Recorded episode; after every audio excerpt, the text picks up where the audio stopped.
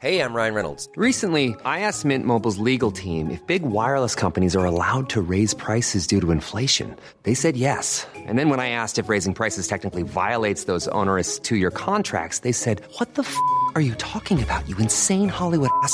So to recap, we're cutting the price of Mint Unlimited from $30 a month to just $15 a month. Give it a try at mintmobile.com slash switch. $45 upfront for three months plus taxes and fees. Promo for new customers for limited time. Unlimited more than 40 gigabytes per month. Slows. Full terms at mintmobile.com.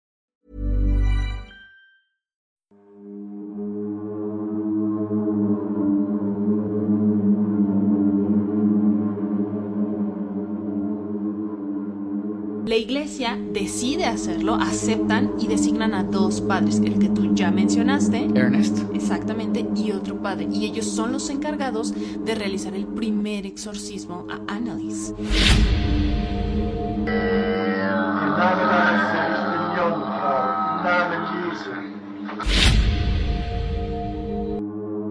Se queda ida mientras estaba hablando con alguien. Estos se llaman crisis de ausencias y si bien es muy espectacular de ver que estás hablando con alguien y de repente se le va la onda por 30 segundos, un minuto y no pela a nadie, la verdad es que esto es muy común sobre todo en los niños. Hola, ¿qué tal? Yo soy Miguel, bienvenidos a su Domingo de Terror con Cas Otamendi. Hola Miguel, el día de hoy hablaremos de un exorcismo muy famoso que es el de Emily Rose, la historia real detrás de todo esto.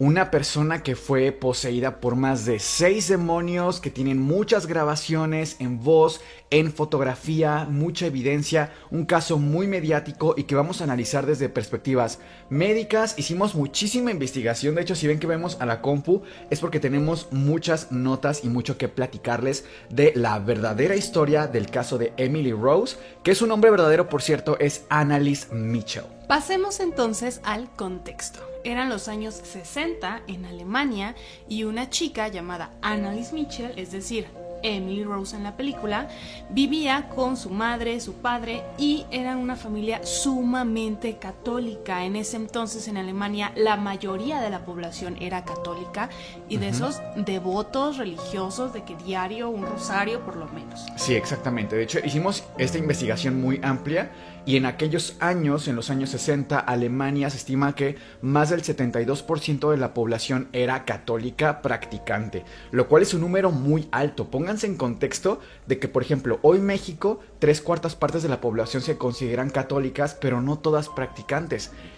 En Alemania, siendo un país de primer mundo, y digo de primer mundo porque se sabe, se ha estudiado muchísimo que mientras más bajo sea el Producto Interno Bruto, mientras más pobre sea la población, más creyentes son. Eso se sabe, eso se ha estudiado de forma social. Pero Alemania en aquellos años era sumamente católica y con prácticas muy profundas y tenían una creencia muy particular. Pasemos entonces al año 1969. Ella tenía, Annalise, 16 años en ese entonces y comienza con crisis de ausencias. Es decir, la empiezan a notar rara, está hablando con una persona y de repente los ojos en blanco, viendo a la nada y ahí se queda como en trance. Se queda ida mientras estaba hablando con alguien.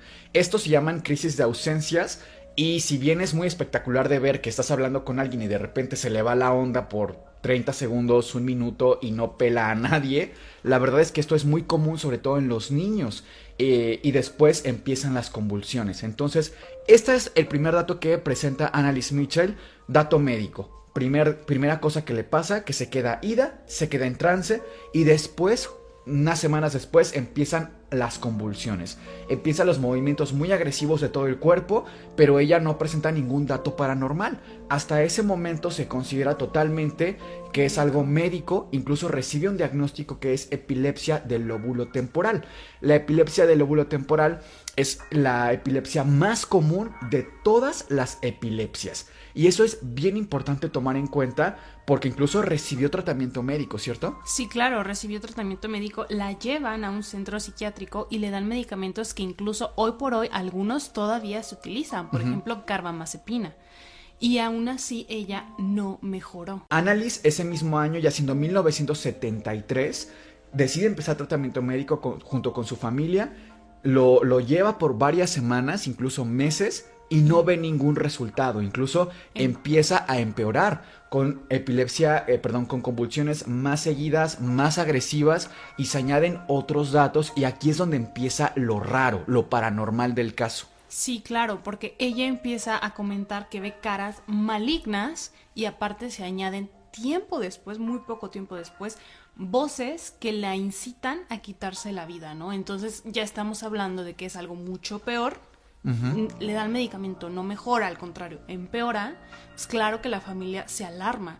En ese momento deciden ya acudir a la iglesia para buscar una segunda opinión, una segunda alternativa y dicen es que saben que esto ya no es médico, ya no es, eh, ya no es normal, es una posesión, necesitamos un exorcismo.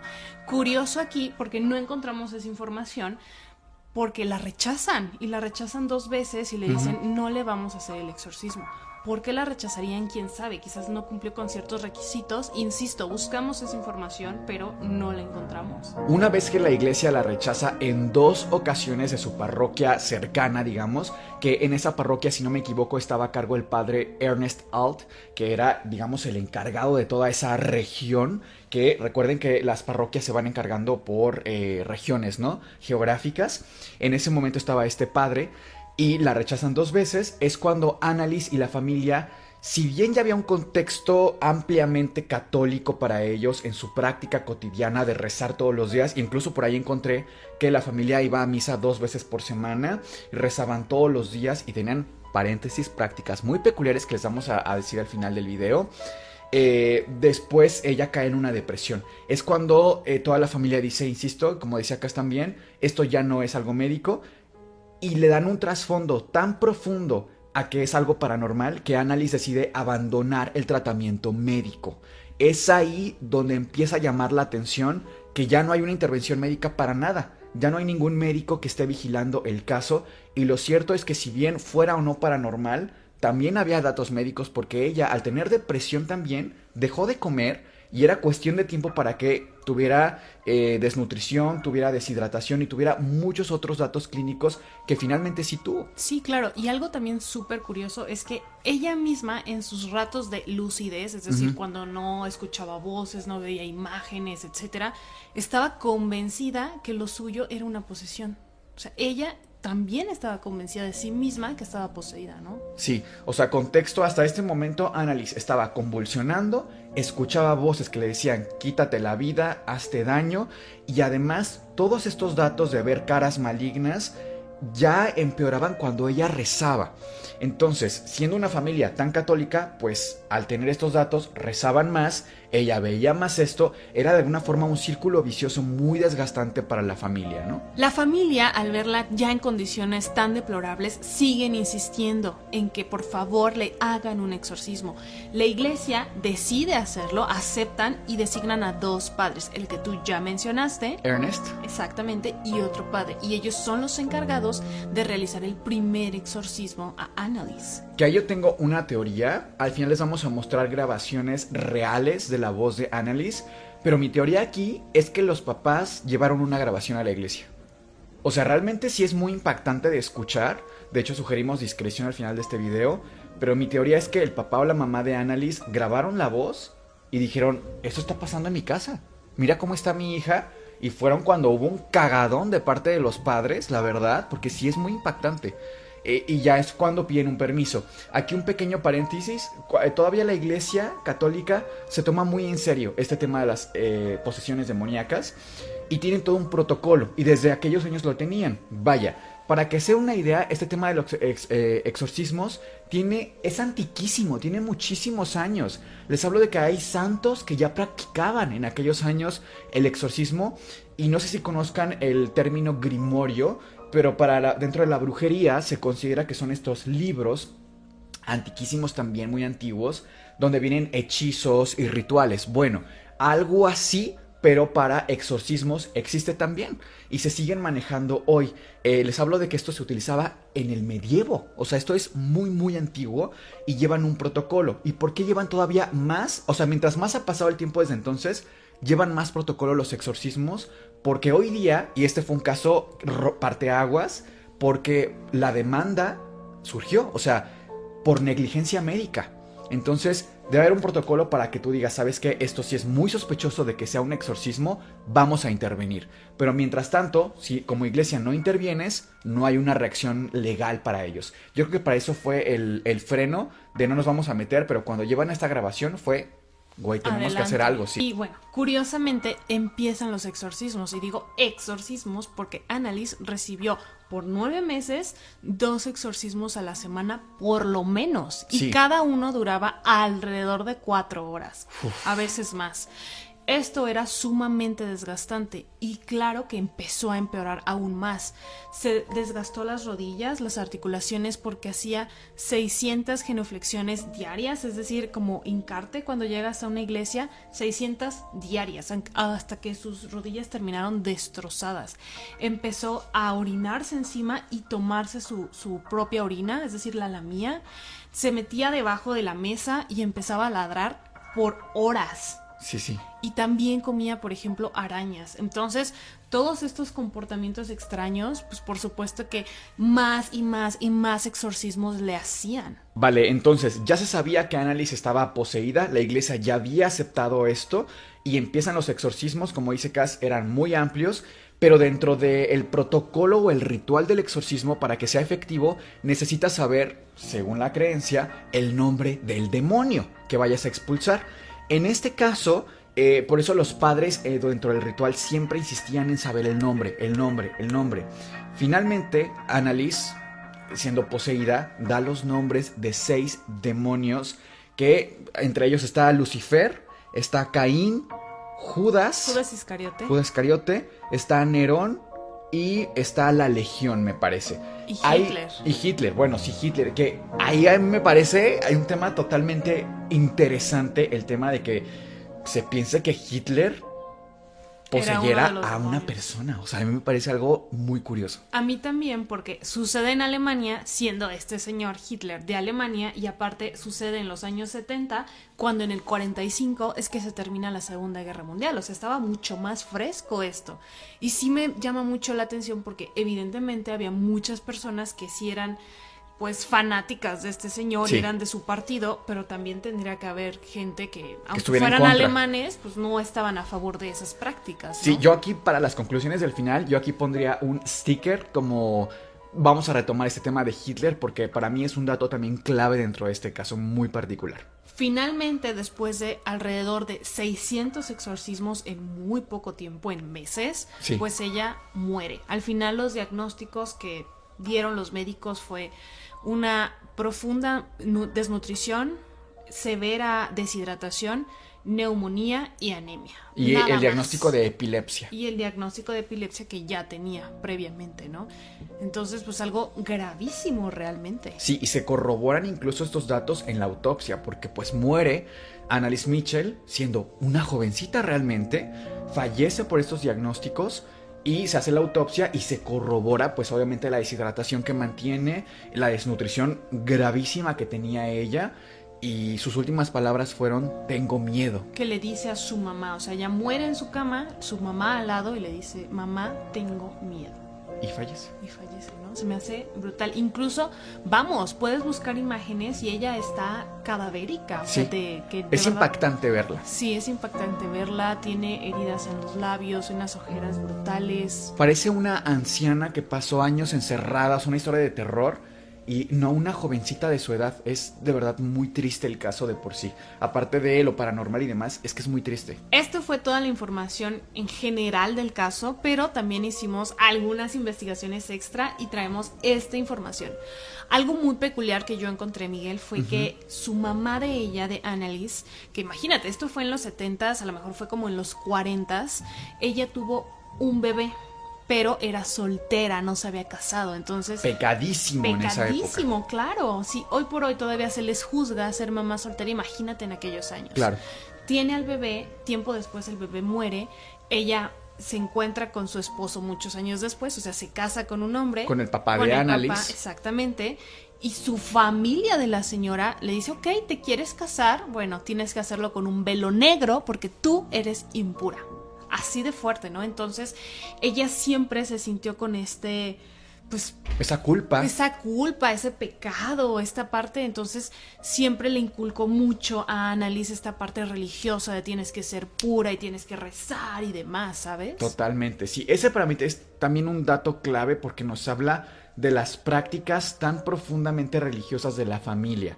Y es que aquí si ponen atención, casi todos estos casos de posesión ocurren en personas muy religiosas. O sea, es curioso cómo mientras más cerca estés de Dios, también estás más cerca de Satanás. En ese sentido es muy peculiar para mí. Eh, justo también encontramos que una de las prácticas que hacía Annalise antes de que esto ocurriera, siendo prácticamente una niña, es acostarse en el piso como una especie de castigo al mismo tiempo, Penitencia. eh, penitencia para que los drogadictos de la región o de la ciudad o del país o del mundo pudieran limpiarse de pecado. Y para mí eso es muy interesante porque es un pequeño esbozo de la creencia religiosa de la familia, pero además no sabemos hasta dónde más llegó. O sea, para mí esto me recuerda un poco a la práctica que tienen de pronto de pegarse latigazos en la espalda En Semana Santa. en Semana Santa por los pecados del mundo. Dices tú, no tiene ningún sentido, pero además el tú hacerte daño, esa creencia viene desde una abnegación y una profunda creencia religiosa. Sí, claro, entonces todavía esto a mí por lo menos me impacta mucho más, ¿no? Porque ser una persona todo el día rezando o por lo menos diario haciendo esta clase de prácticas, de repente casi casi de un día para otro le mostrabas un crucifijo y se ponían mal, ¿no? Claro. O sea, completamente a la negativa, me parece brutal. Vale, y el último dato que para mí también es interesante es que hoy día, como decíamos, la Iglesia Católica se sigue tomando muy, muy en serio el tema de las posesiones demoníacas. Hay una asociación internacional de exorcistas que esto es oficial, esto viene desde el Vaticano. Para que se den una idea, más de 500 mil personas al año, nada más directamente en Roma, ¿eh? solicitan un exorcismo y se les dice sí.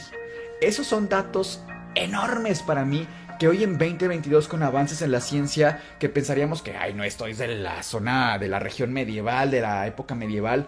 No, la gente sigue creyendo en esto y me parece que eh, entiendo un poquito el contexto. Vaya, es más fácil decir, es el diablo, que decir tiene esclerosis del hipocampo y eso ocasiona un cambio glial en el lóbulo temporal y por lo tanto un foco epileptógeno. o sea, sí entiendo que en, en el grueso de la población pensar un poquito más del lado de la ciencia es complejo. Es complejo y donde más hay una creencia religiosa tan profunda, evidentemente lo es aún más. ¿Cuáles son tus teorías, tus conclusiones? ¿Qué pasó acá? Yo siento que hubo una combinación de ambas. Ok. Mm, Siento que sí, sí, definitivamente sí tenía una epilepsia, pero que desafortunadamente no había la medicación actual o las dosis actuales, porque hay medicamentos como la carbamazepina que hasta la fecha se sigue usando, pero sí encontramos otros medicamentos que ni siquiera habíamos escuchado de ellos, ¿no? Sí. Siento que sí, por eso no hubo una mejoría, pero a lo mejor sí, sí tuvo una posesión en determinado momento, porque sí hay cosas que para mí no tienen lógica. Bueno, ahora les vamos a poner aquí no nada más imágenes de Annalise, de cómo estaba, en qué condiciones estaba, de verdad muy deplorables, sino además vamos a escuchar lo- la voz, el cambio de voz. Primero les vamos a poner la voz de Annalise normal, como ella hablaba en su día a día, y escuchen el cambio tan impresionante de voz que ella tiene cuando está poseída.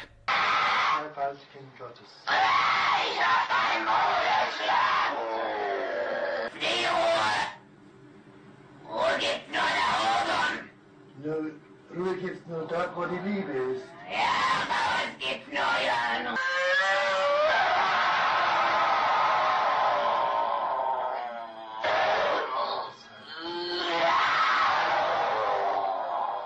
Die, die müssen in eigenen Seminaren ausgebildet werden, die dürfen nicht auf die anderen Universitäten. Kapiert? Im Namen ich bin Jungfrau, im Namen Jesu.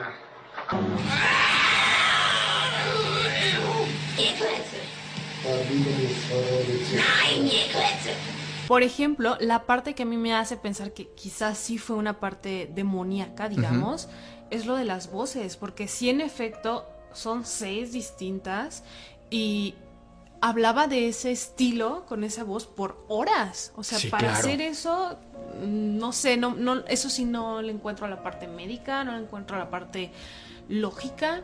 Y aparte, insisto, siendo una familia tan religiosa, justamente casi siempre pasa en ese tipo de, De contextos. de contextos. Entonces, sí, ¿cuáles son tus conclusiones, Miguel? Pues la verdad para mí me llaman la atención muchas cosas. Primero, el diagnóstico que ella tiene, que es de epilepsia del lóbulo temporal, lo tuvo también otro personaje aquí en Querétaro muy famoso. Esto es totalmente real. La conocen como la llena de Querétaro. A mí no me gusta referirme hacia ella porque se me hace muy despectivo. eh, pero eh, ella se llama Claudia Mijangos y fue un caso real. Ella es una mujer que, originaria de Sinaloa, si no me equivoco, llega aquí a Querétaro, casada, con tres hijos, y le dan este diagnóstico. No se le da importancia, hay mucho tema después. Profundamente religiosa ella. Daba catecismo incluso. Daba catecismo, o sea, imagínense, otra vez volvemos, muy, muy católico este tema. Y ella, un día, después de que escuchaba voces, igual que Annalise, cabe aclarar acá, un día simplemente dice, ¿qué hice? Y pues resulta que mató a sus tres hijos, de una forma muy sanguinaria, muy violenta. Obviamente no vamos a poner imágenes acá porque además, siendo un caso real, es muy cruento de ver, pero vaya que un diagnóstico así te hace llevar a un comportamiento así Errático. de espectacular, de errático, de violento, de es que es fuert- fortísimo para mí este tema particularmente. Entonces, yo sí pondría así como un este diagnóstico sí te puede llevar acá. Incluso se me hace mucho más fuerte el caso de Claudia que de Annalise, si te soy sincero, porque ella hizo cosas que dices, güey, es que ni el diablo llega tan lejos, verdaderamente, y eso fue una enfermedad, y ella tiene su diagnóstico, está en tratamiento y todo. Por, para mí, si Annalise tenía este diagnóstico, la parte de posesión de las voces sí me parece espectacular, honestamente. Y yo no me siento con la arrogancia para decir no existen los demonios, no existen las posesiones. Incluso hablando con nuestros grandes maestros que tal vez esté viendo este video, que es el doctor Rangel, saludos cordiales, de la Universidad Autónoma de Querétaro. Él es catedrático de la universidad y él nos llegaba a contar que hablaba con diferentes psiquiatras, porque cuando el Vaticano te da un diagnóstico de posesión demoníaca, hay que estudiar muy bien el caso también psiquiátricamente, justo por el tema de demandas y de profesionalismo y tal. Y él decía, 98% de los casos los hemos podido descartar y hemos dicho son casos médicos, tienen este diagnóstico, Una explicación. hay una explicación médica y científica, pero hay un 2% que no. Y recuerdo este caso que incluso nos llegó a contar en alguna ocasión, en donde una chica poseída hablaba en lenguas y vaya, todo el mismo como drama muy hollywoodense, pero llegó un punto en que ella da un grito y se abren todas las puertas de la casa, eh, puertas de entrada, de salida, de jardín, pero también puertas de muebles, o sea, cosas que dices se salen de la explicación científica. Entonces, eh, pensar que podemos explicar eso me parece muy arrogante. La ciencia, y se los digo con total honestidad, no se puede permitir decir cosas como Dios no existe, el diablo no existe. Oh, sí no podemos. existe. No podemos ni probarlo, pero tampoco podemos refutarlo. Entonces, sin embargo, para mí sí es como un, vale, te doy el medicamento, pero también si quieres rezar, reza. Y bueno, principitos, esperamos que les haya gustado el programa. Si fue así, por favor déjenos un like, un comentario y su gracias. Aquí le pueden picar y dejar una propinita. Y por favor, voten qué tema les gustaría más para la próxima semana. Nos vemos, hasta la próxima. Chao, chao. If you're looking for plump lips that last, you need to know about Juvederm lip fillers. With Juvederm Volbella XC and Juvederm Ultra XC, your lip look, whether it's subtle or bold, can last up to one full year with optimal treatment and no additional maintenance. Find a licensed specialist and see if it's right for you at juvederm.com today. That's J U V E D E R M.com. Add fullness to lips in adults over 21 with Juvederm Volbella XC or Juvederm Ultra XC. Do not use if you have severe allergies or a history of severe allergic reactions, or if you're allergic to lidocaine or the proteins used in Juvederm. Tell your doctor if you have a history of scarring or taking medicines that decrease the body's immune response or that can prolong bleeding. Common side effects include injection site redness, swelling, pain, tenderness, firmness, lumps, bumps, bruising, discoloration, or itching. As with all fillers, there's a rare risk of unintentional injection into a blood vessel, which can cause vision abnormalities, blindness, stroke, temporary scabs, or scarring. For full important safety information, visit juvederm.com.